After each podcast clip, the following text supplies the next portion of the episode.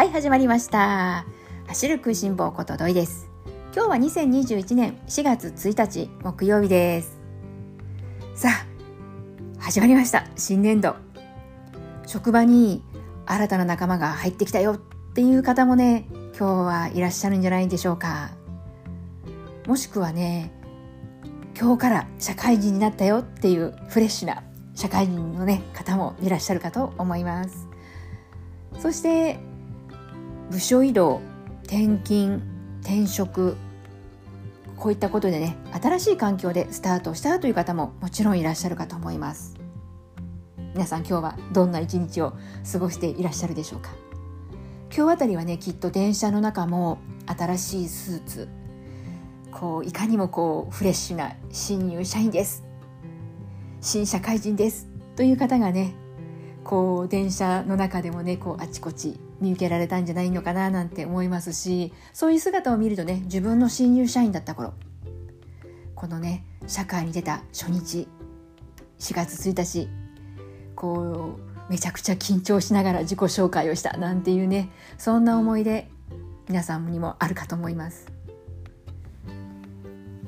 今月はね何かとそういったわけで自己紹介をねする機会も増えるんじゃないのかななんて思いながらですね今週に入ってちょっと笑い話があるんですけれども私もね今週に入ってから実は自己紹介をする機会がありました。まあ、そんな中で、まあ、自己紹介のこの話の延長でこの趣味の話になってでまあこう私はねこうランニングやマラソン楽しんでますよなんていう話になったんですけれどもまあそんな中で、えー、今ちょうどね桜お花がね見頃な時期でして私がついですねあのお花見のね散歩がてら、えー、週末にランニングしてきました1 0キロって言っちゃったんです。ね、ついポロって1 0キロって言っちゃったんですけれどもこれね市民ランナーあるあるかと思うんですがどうしてもね普段走っていらっしゃらない方たちとこの距離の感覚ずれがあるじゃないですか。私たちなんてねこう例えばこう普段のね5キロのランニングもちょっと5キロ走ってくるわなんていうことでちょっとっていう言葉を使っちゃったりするんですよね。そのちょっとって大した距離じゃないよとか短い距離だよっていう意味合いが強いかと思うんですよ。でも普段走っていない方からしてみると5キロって十分長距離なわけですよね。そんな状況の中私が思わず、まあ、ちょっとこうお散歩がてらのお花見で10キロランニングをしてきたなんていうことをね言ってしまったので「え10キロですか?」ということで随分驚かれました。なので本当ねこれねランナーあるあるですけれどもこういう時はね私後で後悔しました。23キロって言っとけばよかったかな？なんてね思いながらまあそんな笑い話がねありました。でもねこうやって新しい環境であったり新しい仲間が入ってきたり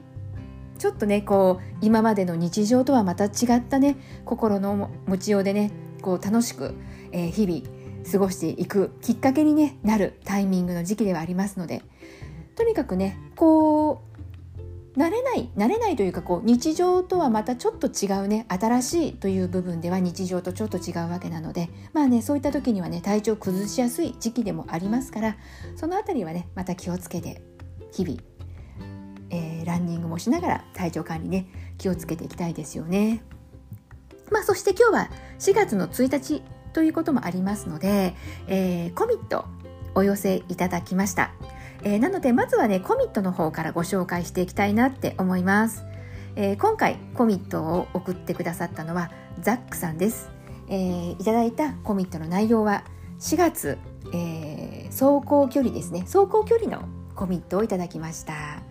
ザックさんの、え4月のコミットは100キロです。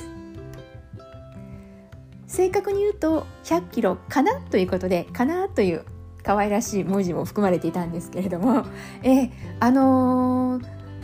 とにかく無理はしないことですよね。おそらくねこの100キロ頑張るってこう言い切れなくってちょっと自信がないのかなっていうこともねこの言葉の中からこう感じ取れることができるんですけれども本当無理せず様子を見て月の途中でね数字変更する修正するっていうことはもう全然ありだと思います。もう終わりよければね全てよしということでね気楽にいきたいと思います。そしてね何もこう目標を作らずにただただこう単純にこう走るというよりはそれでもとりあえずはまずこう目標の数字というのを作るのも一つこう続けていくというところからいくとあのプラスにはなるかなと思うのでもしねあの月間の走行距離というのを特別作らずに漠然と走ってるよっていう方がいらっしゃったら是非あの決してね高い目標を掲げる必要はないのでこれぐらいだったら大丈夫かなっていうこう大丈夫っていうところで数字をね決めてそこに向かってあの普段ねこう取り組んでいかれると少しずつ力もついてくるし続けていく長く続ける秘訣かなって思います。で私はですね私のコミット私もコミットします。私は4月120キロを目標にして走ります。これが私のコミットです。私はですね、えー、4月120キロにしたには理由があって普段私はですね、えー、何も大会にエントリーをしていなければ100キロを走るっていうことはまあありません。まあね。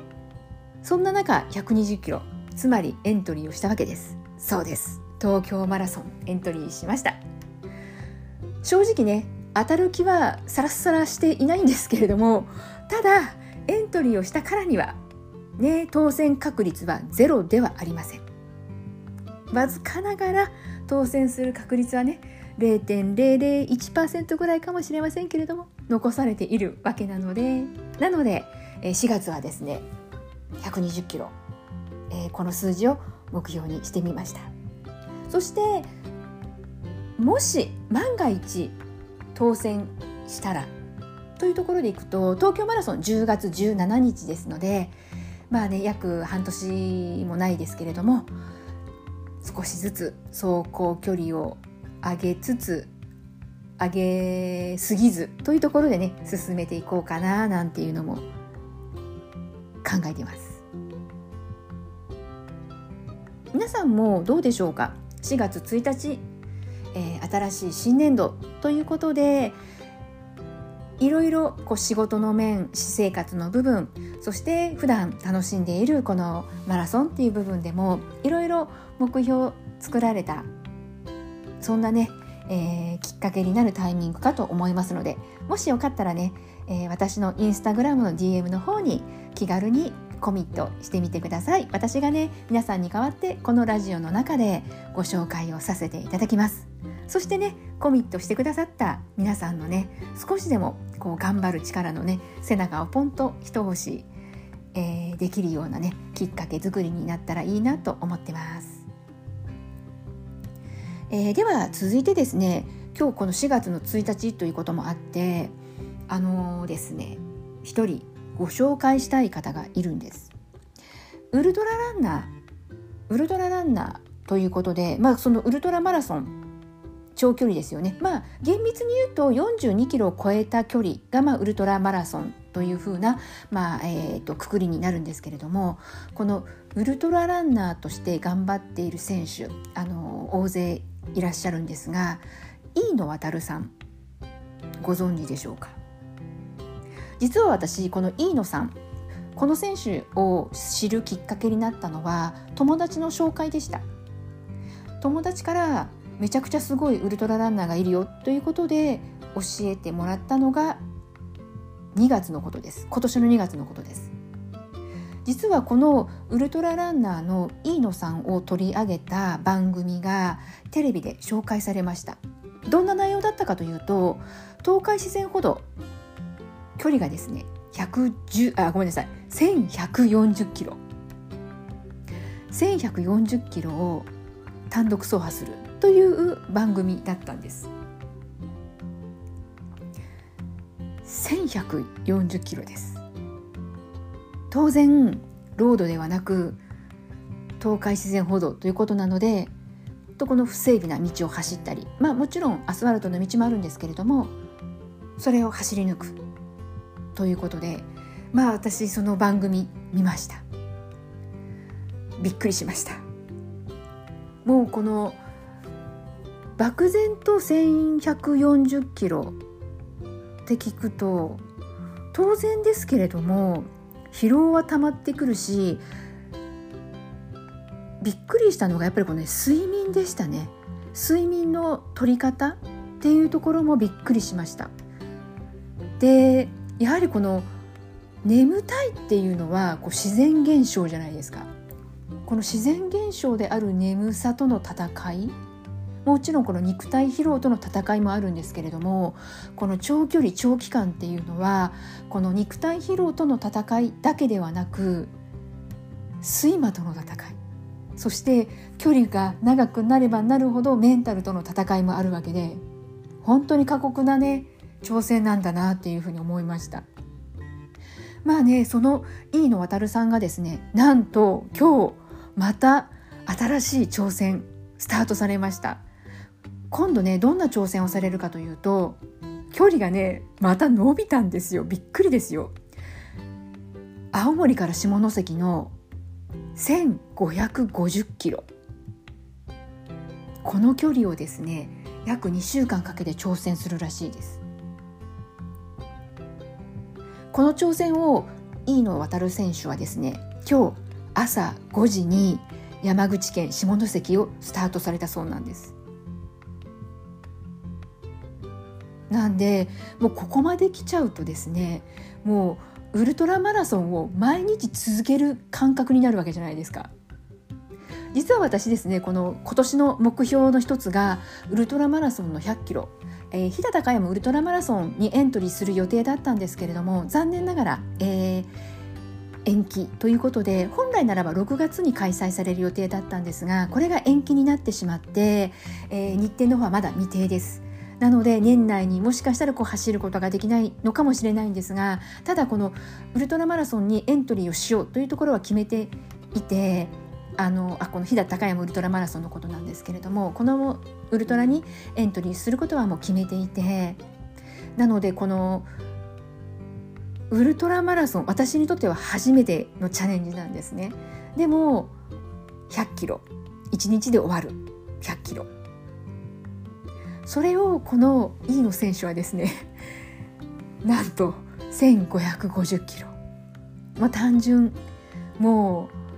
う2週間以上ですねウルトラマラソンを毎日休むことなく毎日続けるわけですよ。なので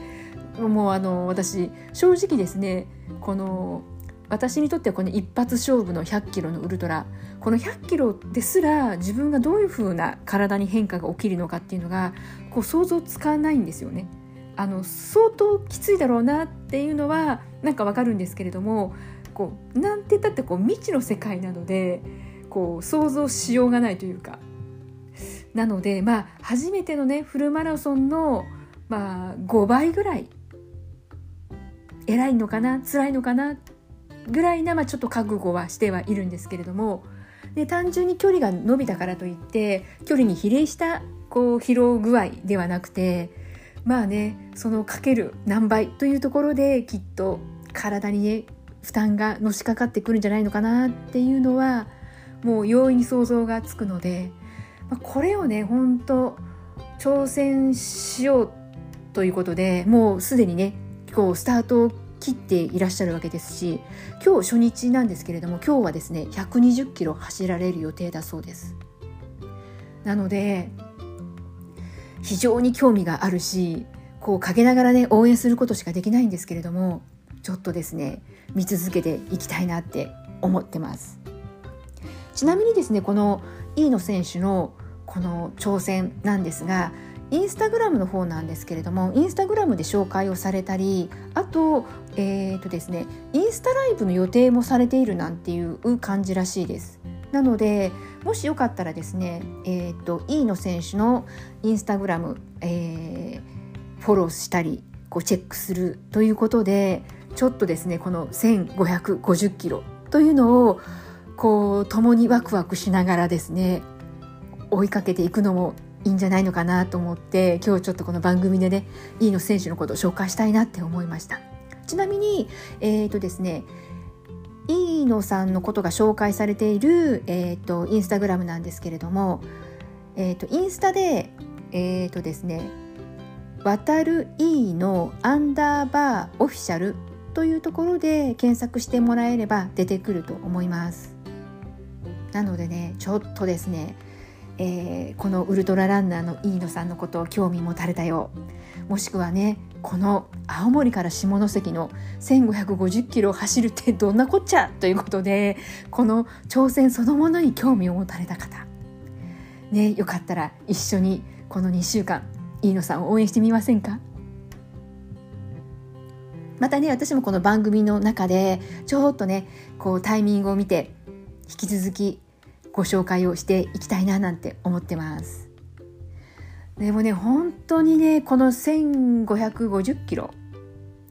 その前にねこの1140キロという東海自然歩道なんですけれども相当やっぱりこう厳しそうでしたしその後またさらにこう距離を伸ばした挑戦。ねこうどういうこう体がねなっているんだろう。あの疲労はもう抜けたのかなとかこうそれなりにもう練もう練習も必要なのかなと思うんですけれどももうこうもやもはやこの練習じゃないというか何て言ったらいいんでしょうかね。もうこの挑戦が練習というか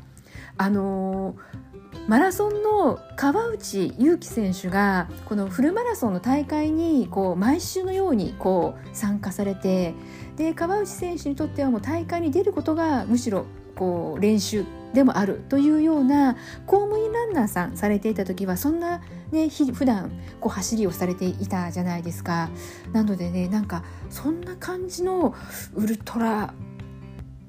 のこう練習というか挑戦のされ方をしているのかななんて思いながら、えー、注目してます。でもねほんとこの走り終わった後この例えばですけれどもこうじゃあ例えばねこの間の東海自然歩道の1140キロこう走り抜いたからといって何かこう賞金が出るだとかねこうそういうレースなわけじゃないじゃないですか。それでもねこう走り続けるっていうことはまあねこうマラソンもそうだとは思うんですけれどもやっぱりこう走った人にしかわからない何かがあるわけじゃないですか。やっぱりこう何のために走ってるのって聞かれたら10人に聞けば10通りの違う答えが返ってくるかと思うし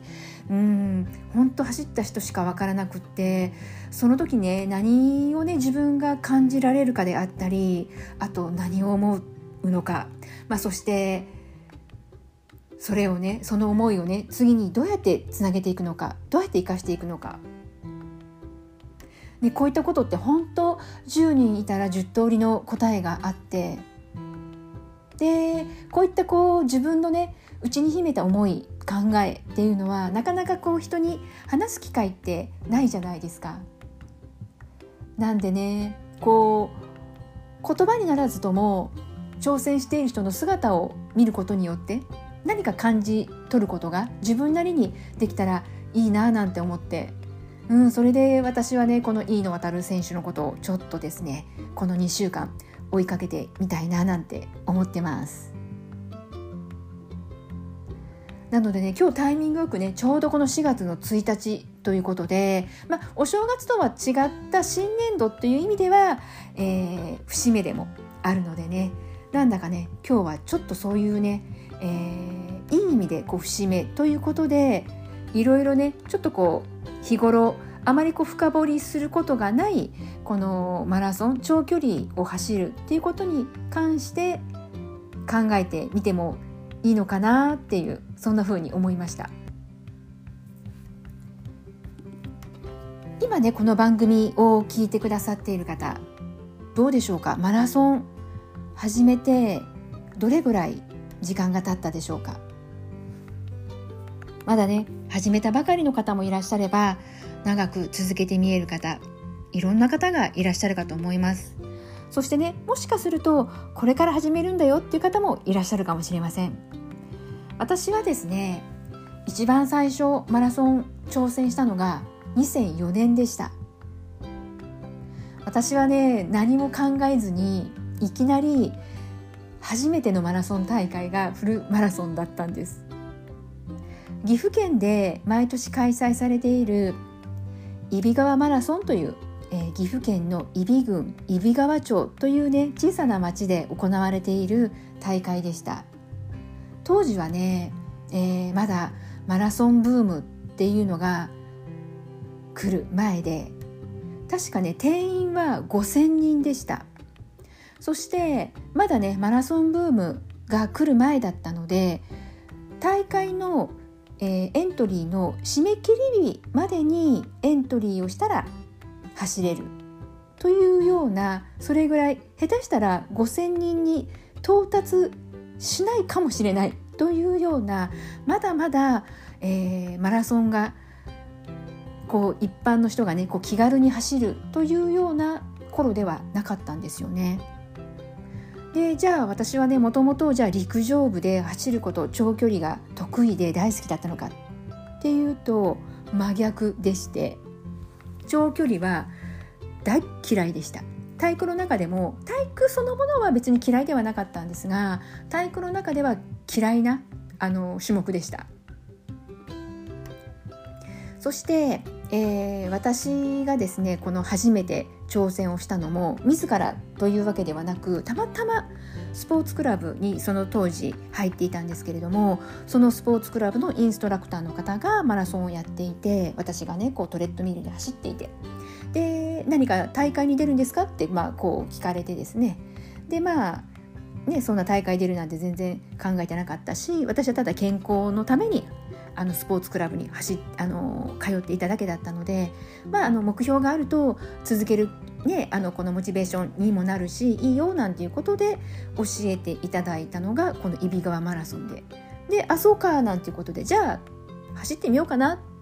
というふうに本当あまり深く考えずに挑戦をしてしまいました。ただですねまああの気軽に挑戦はしてしまったんだけれどもその頃こう思い返すと自分のこの気持ちマインドの部分にどんなことがあったのかっていうとやっぱりこう社会に出てからもう10年以上経っていてあまりこう変化がなく、えー、こう淡々とこう日常が過ぎていきで学生の頃であれば学年が一つ上に上がる。そうするとまた新しい出会いがあったり新たな挑戦があったり、えー、また新たに学ぶことっていうことも多くこう刺激がたくさんこう日常の中にあふれているわけですよね。でもそういった時間から随分遠ざかってしまってまあそういうタイミングであったから何かこう新しく挑戦をするっていうことにちょっとこうワクワクする気持ちが芽生えたんですよね。でこうワクワクしたいなっていう気持ちもあったしましてやフルマラソンっていうとその42キロっていう距離は知っていたわけですよ。でも全くこう距離が長すぎちゃって想像もつかなくてですねそれで多分エントリーできちゃったのかなとは思うんですがそれでもエントリーする時はそれなりに頑張らないと越えられない壁だよなとは思いましたでもどこかにまだねこう漠然とした挑戦でしたし何かこう甘えも若干あったのかなそんなところで参加しちゃったので、まあ、見事撃沈でですね私初マラソンはですね残念ながら途中の関門に引っかかって21キロまでしか走ることができなかったんです。まあ、それでまあ、1回挫折してですね、えー、一年発起して翌年2005年に再度揖斐川マラソンに挑戦をして初めてそこで完走できました。なので私にとってはその初めて挑戦した、えー、フルマラソンそこで一度失敗をしてで2回目なんとか完走できたんですね。で完走できたと言ってもですね実はえー、とですねその時その当時ですね揖斐川マラソンは制限時間が5時間という比較的制限時間の厳しい大会ではあったんですけれども私ですねなんと5秒前でした。完走できたのが。つまり、えー、4時間59分55秒で完走できてその年のフルマラソンの完走者の中で私は最下位だったわけです。まあ平たく言えばドベなわけですね でもドベだったんだけどめっちゃ嬉しかったんですよね。完走できたことがとにかく嬉しくって。完走できたことも嬉しかったし何よりも周りの私のことを知らない方知らない方が一生懸命こう応援してくれるんですよね。もうちっちゃい子供さんからおじいちゃんおばあちゃんまで皆さんが沿道から応援してくれてそれがめちゃくちゃ嬉しくってでね嬉しいからありがとうってありがとうございますって俺言いたいんだけどもうねもう言葉にならないぐらい疲労困憊していてもう本当に何て言うんだろうこううなずくというかもうありがとうってこう心の中では言葉にはしてるんだけど本当にもう言葉が出ないぐらいもう一歩足を出すのが精一杯なところで最後走っていたのでなんであのー、とにかくですねあの沿道の声援がなかったら感想は100%できていなかったなって思うし最後、えー、残りのですね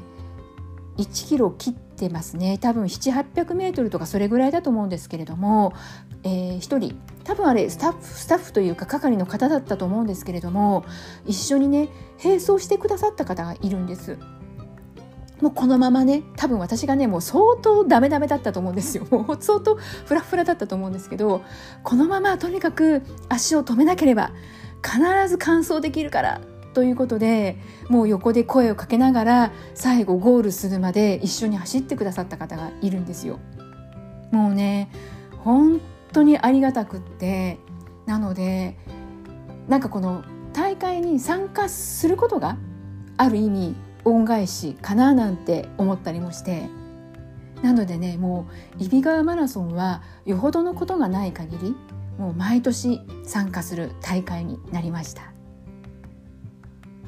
なのでねうん今日はね4月の1日ということもあってちょっとこう自分のね、えー、マラソンのこと振り返るきっかけそれから社会人になった初めての日っていうのをねこう振り返るきっかけにもなったタイミングだったんですけれども皆さんもね必ずあったかと思います。同じように初めてフルマラソン走られた日のことどうでしょうか？今日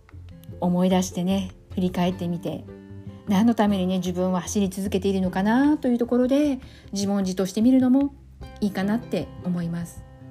結構ねマラソンって楽しいけど苦しいことも辛いこともあるじゃないですか。特にねマラソン大会ともなればもう後半はね自分の弱さもうほんとこの自分の弱さがもうこれでもかと言わんばかりに次から次へと出てきてもうやめたい歩きたい止まりたい。でも踏ん張る頑張る。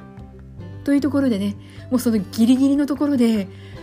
その時にできる自分の精一杯の力を振り絞って前に一歩踏み出せば必ずゴールは一歩ずつ近づいていくし実際ね本当にその通りで最後ゴールをね切ることができるわけでやっぱりあの楽しさ嬉しさ感動あれを味わうとねなかなかやめることはできませんよね。はい今日はですねそんなわけでそんなわけでってどんなわけでになっちゃいますけれども、まあ、今日はね4月の1日、まあ、節目の日ということもあって、えー、初心に帰ってみました。皆さんもね、えー、今日から新しい仲間を迎えたり逆にね迎えてもらう側だったりいろいろだったかと思いますけれども日常の中にねこの走ることマラソンランニングっていうのがねもう習慣になっている方大勢いらっしゃるかと思います。